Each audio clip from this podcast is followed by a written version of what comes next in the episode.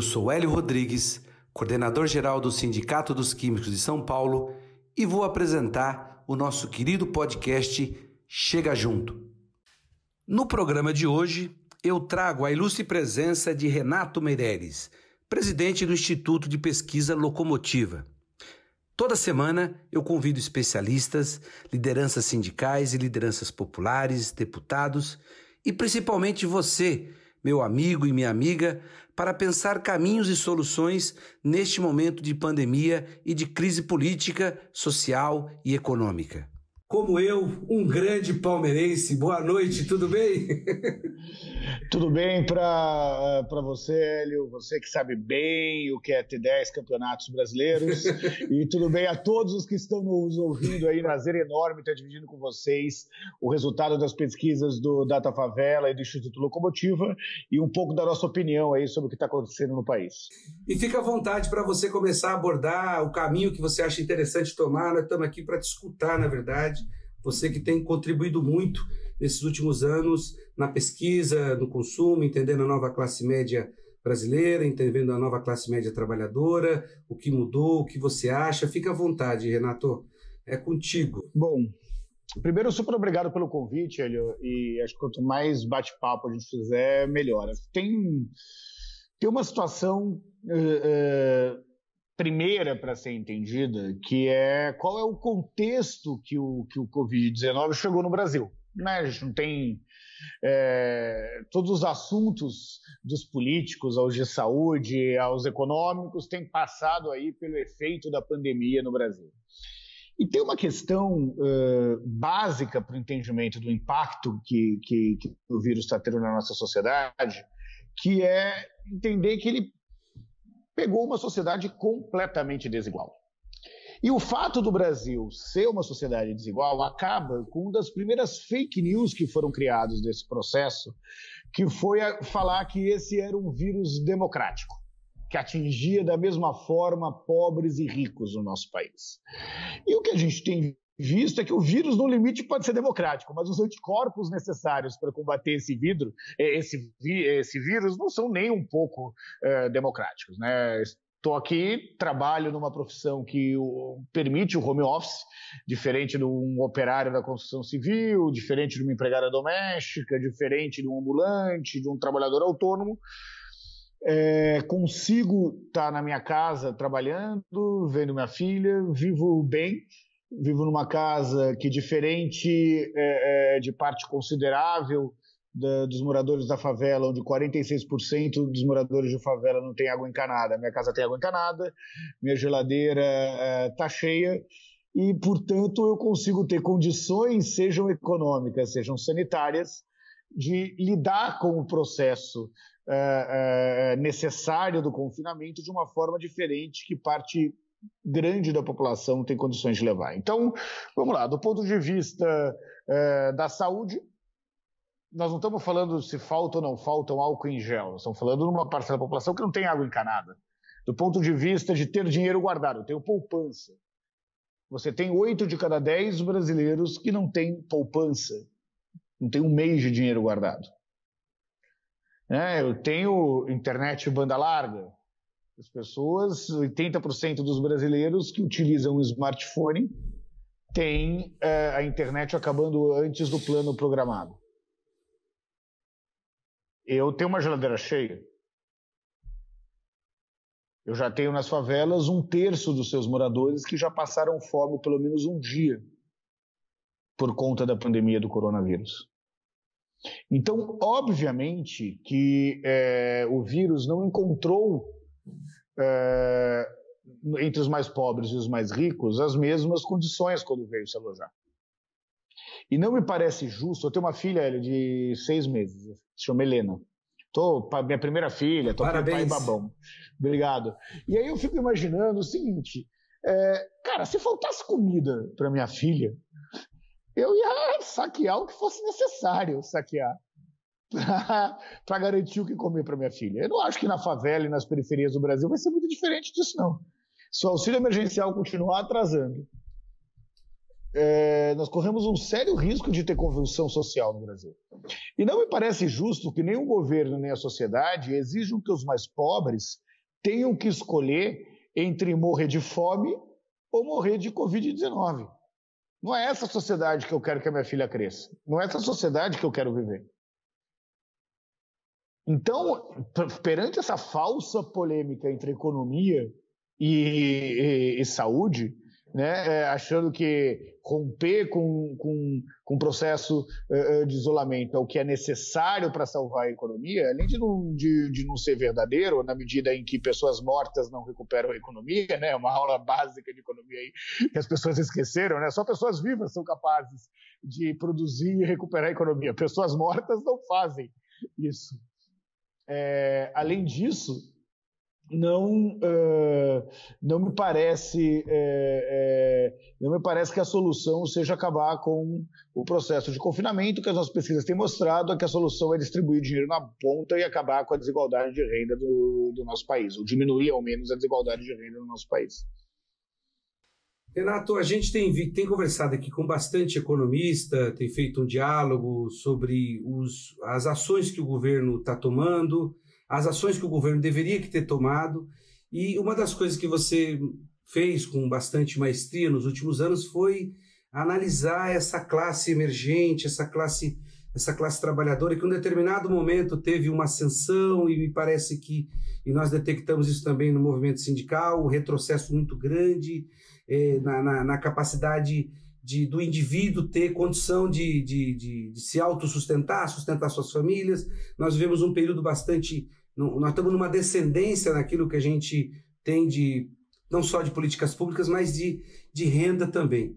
Você acha que esse esse esse 600 reais, apesar do IBGE falar que metade da população vive com uns 570, se eu não me engano, né? Você, uhum. que, você que sabe muito bem números, pode me corrigir à vontade.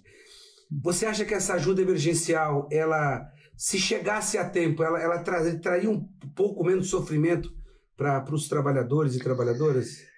É, não tenho dúvida nenhuma. É, essa, essa ação do Congresso Nacional, e é sempre bom lembrar que foi do Congresso Nacional a, a iniciativa do auxílio emergencial, é, é, fundamental num país desigual como o nosso, mas ainda é insuficiente, seja no valor, seja no prazo e seja no processo de implementação. Nós fizemos um estudo que, que aliás, foi capa do Estadão, é, em que a gente mostrou que se a gente pega a, entre a população elegível ao auxílio emergencial, que pela lei são aquelas que têm uma renda por pessoa da família menor do que meio salário mínimo por pessoa uh, da família.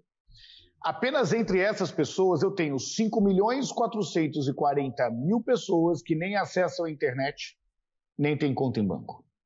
São pessoas que, é, de alguma forma, é, são as que estão lotando as unidades da Caixa Econômica Federal.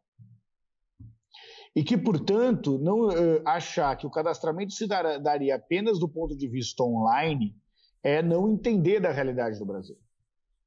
Aí nós vivemos uma situação inédita, que o país que é conhecido mundialmente por ser um país que desenvolveu os melhores métodos para distribuição de renda, não conseguiu distribuir renda, nem cadastrar os novos pobres que surgiram é, é, com o processo da pandemia, que eram pessoas que podiam não estar no cadastro único, porque existia, exerciam algum tipo de tarefa remunerada e perderam a sua tarefa remunerada com o processo de confinamento.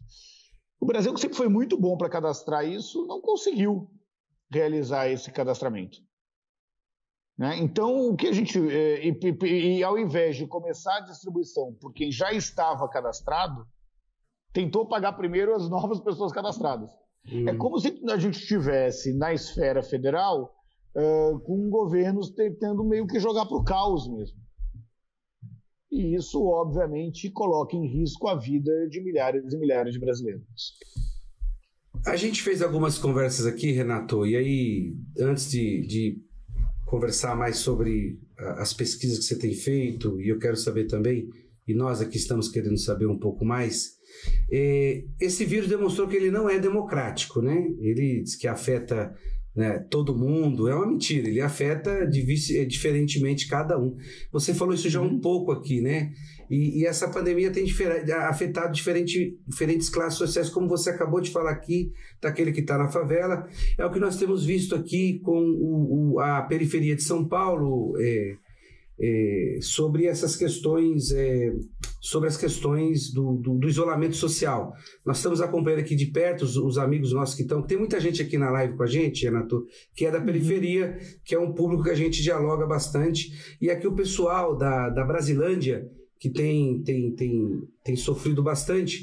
O companheiro Fábio Ivo, que é um, uma, uma pessoa que atua muito lá agora nessa questão do isolamento social, ajudando as pessoas, ele fala que o isolamento social tem um. Ele é completamente. Ele foi feito para a classe média, não foi feito para a favela, não foi feito para as comunidades. Hum. Você também. É, você falou isso, mas eu queria que você falasse um pouco mais sobre isso. Claro. É.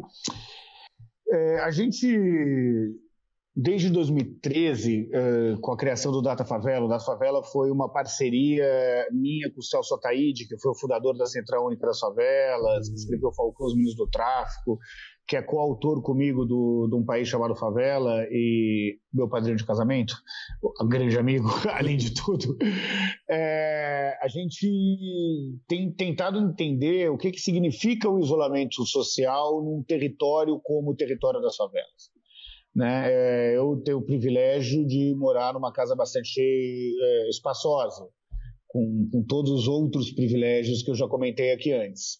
Mas você morar com seis pessoas, um barraco de 20 metros quadrados, sem água encanada, com a internet ruim, não me parece é, pedir para essas pessoas não saírem de casa uma atitude muito possível de ser implementada. A gente acabou de fazer uma pesquisa com recortes de favela que deixava bem claro algumas diferenças. Então, por exemplo, a favela uh, conhece menos pessoas que morreram por conta do Covid. Por algumas razões. Primeiro, porque ele foi uma. O Covid começou no, no, nos bairros mais ricos por conta das pessoas que vinham do exterior. Né? Então demorou mais tempo para chegar na favela. Depois, porque tem um número enorme de subnotificações nas favelas, uhum. né? e pessoas morrendo em casa ou morrendo por outras uh, causas declaradas que não a causa uh, uh, do Covid.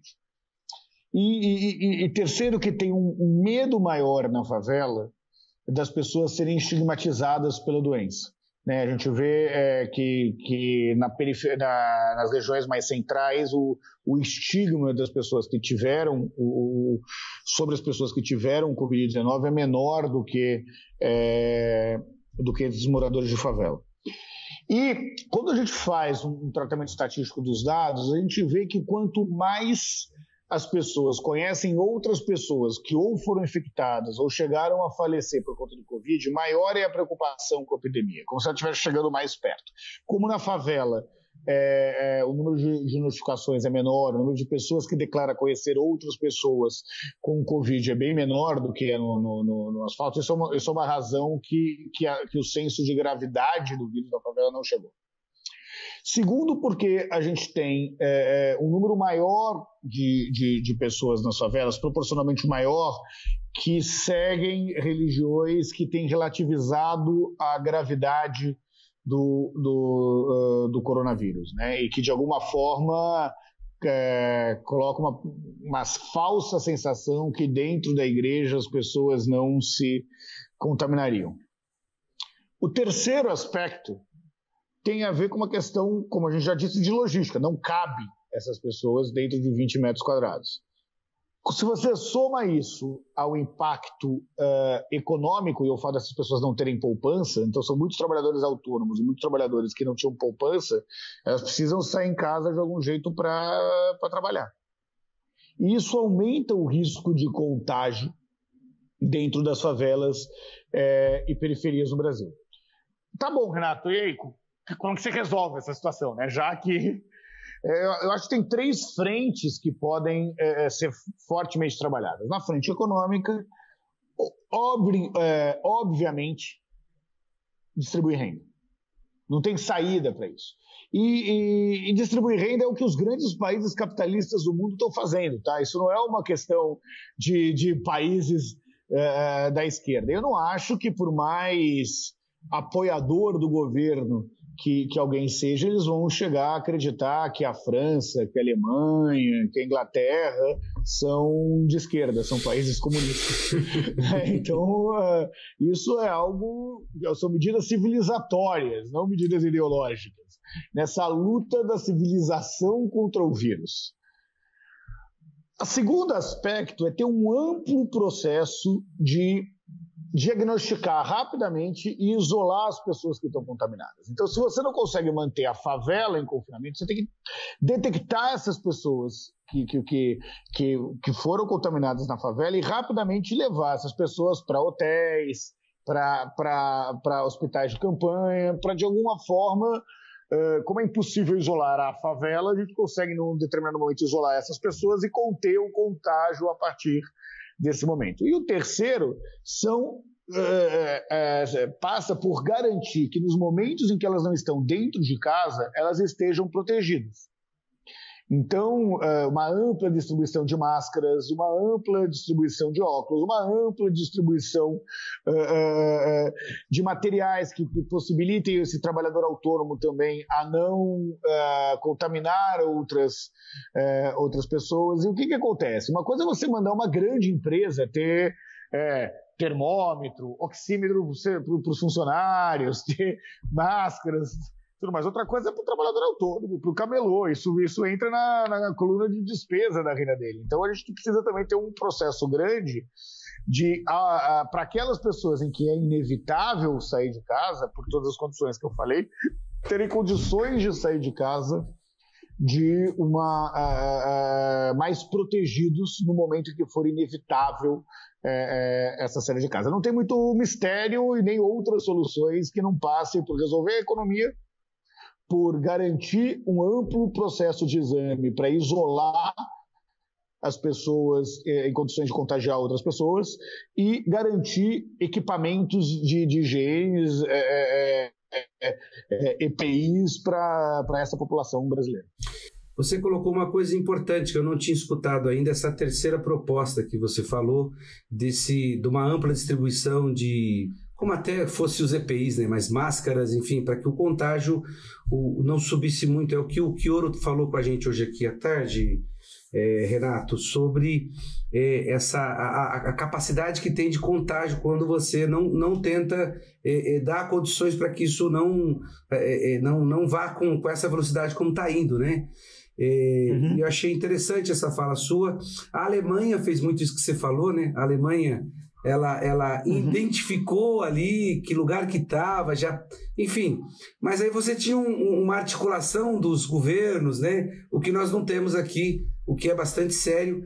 E o que eu acho, que eu não sei se você acha também, é que você acaba é, estendendo esse processo nosso, tornando ele mais longo do que tinha que ser, e, e, Achatando a tal da curva, né? Isso. Como os profissionais de saúde gostam de falar, para não ter o, o não, não, ampliar, não ter superlotação no, no, serviço público de saúde, né?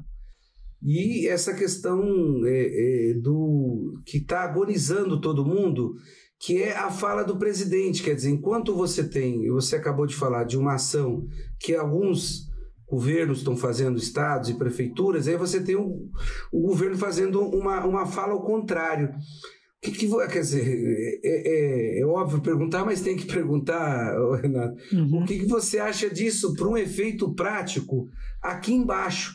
Teve uma, uma. Você conversa com as pessoas na periferia, elas falam assim: ó, se o presidente está tá mandando eu sair, por que, que eu não vou sair? Como é que eu vou ficar? Como é que eu vou sobreviver? Né? E a gente está vendo que está conflitando muito. A gente não está tendo uma articulação como teve na Alemanha, identifica, uhum. mas a presidente. Quer dizer, tem uma articulação. Acho que não tem nenhum lugar que, não, que esteja tão destoando como aqui.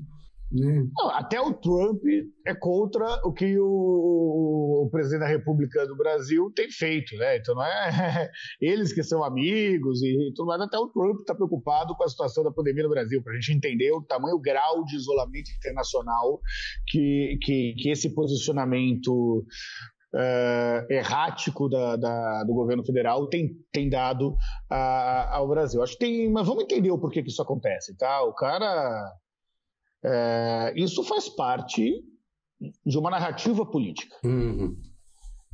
esse governo foi eleito por, para ser um governo antissistema. A, a, a virada do processo de eleição do presidente Bolsonaro foi o processo da facada, onde um conjunto de, de pessoas que estavam insatisfeitas com a política de forma geral, com o establishment, e aí o PT e o PSDB estavam, e o PMDB estavam no mesmo establishment, no mesmo saco na visão da, de, de, eh, de, parte considerável do eleitorado, as pessoas falaram: olha, se tentaram matar o homem, é porque ele estava incomodando. E ele fez, cresceu num mesmo movimento que teve outras candidaturas de perfil muito semelhante ao dele no mundo. E tem, entre as várias características desses candidatos que se elegeram com uma narrativa antissistema, está o de pregar mais para os convertidos. Que são campanhas que, em geral, acontecem em candidaturas proporcionais. O candidato a, a, a proporcional sabe que não precisa da maioria dos votos, ele precisa consolidar uma determinada, é, um determinado grupo de, de, de, eleitores. Então, ele prefere radicalizar nesse determinado grupo de eleitores é, para conseguir de alguma forma falar para um público, uh, uh, uh, para conseguir com isso ir para um segundo turno e num cenário de polarização ganhar, ganhar a eleição. É, foi isso que o candidato Bolsonaro fez e continua fazendo, porque na medida em que ele virou sistema, ele tem que se manter em guerra com alguém, mesmo sendo ele o, o, o presidente. Então a guerra que ele faz se dá contra as instituições, contra a ciência, contra a, as empresas de mídia uh, e prefere pregar para convertidos e garantir que esses convertidos estão na sua bolha do algoritmo. Né? Para quem está nos assistindo ter claro, o algoritmo eh, de rede social é uma fórmula matemática que, buscando engajamento, tenta ter grupos cada vez mais homogêneos entre si e heterogêneos entre eles. Então, quando ele prega para convertidos, ele garante lá os 20% de pessoas que pensam igual a ele e os 35 a 40% de pessoas que contra o PT pensam como ele ou suportam as coisas que ele fala. Que é o que ele teria hoje no segundo turno de eleição presidencial. Eu não tenho nenhuma alegria de dizer o que eu estou dizendo, tá? É só uma constatação. Então, ser contra o corona foi a forma política dele continuar falando para os seus convertidos de um lado e não ter que carregar para si o ônus da crise econômica que está vindo. É importante entender que a crise já existia, ela só se acentua com o coronavírus. É uma crise que não estava dando sinais de que iriam se resolver. Mas como o fardo do peso econômico sempre se dá mais para o governo federal do que sobre os governos estaduais e o governo municipal, ele encontrou na narrativa da pseudo-defesa da economia a narrativa para se blindar com relação à crise econômica no futuro e, ao mesmo tempo, fazer é, é, é, uma clara divisão de, de território entre a, as duas candidaturas que realmente preocupam pro, o, o, o, presidente Jair Bolsonaro, que é do governador João Dória e do governador Witzel no Rio de Janeiro. E por que essas candidaturas com, preocupam o governo Bolsonaro mais do que qualquer candidatura da esquerda? Além da óbvia e total desarticulação do campo progressista no Brasil, que prefere também ficar se. É, é, é, que tem uma dificuldade de entender o real significado de uma frente mais ampla, de falar para os não convertidos, de, de sair apenas do, do, de uma narrativa acusatória. Além disso, o Witzel e o Bolsonaro e, e, e o Dória, pasmem, representam um pensamento conservador com mais verniz do que o Bolsonaro.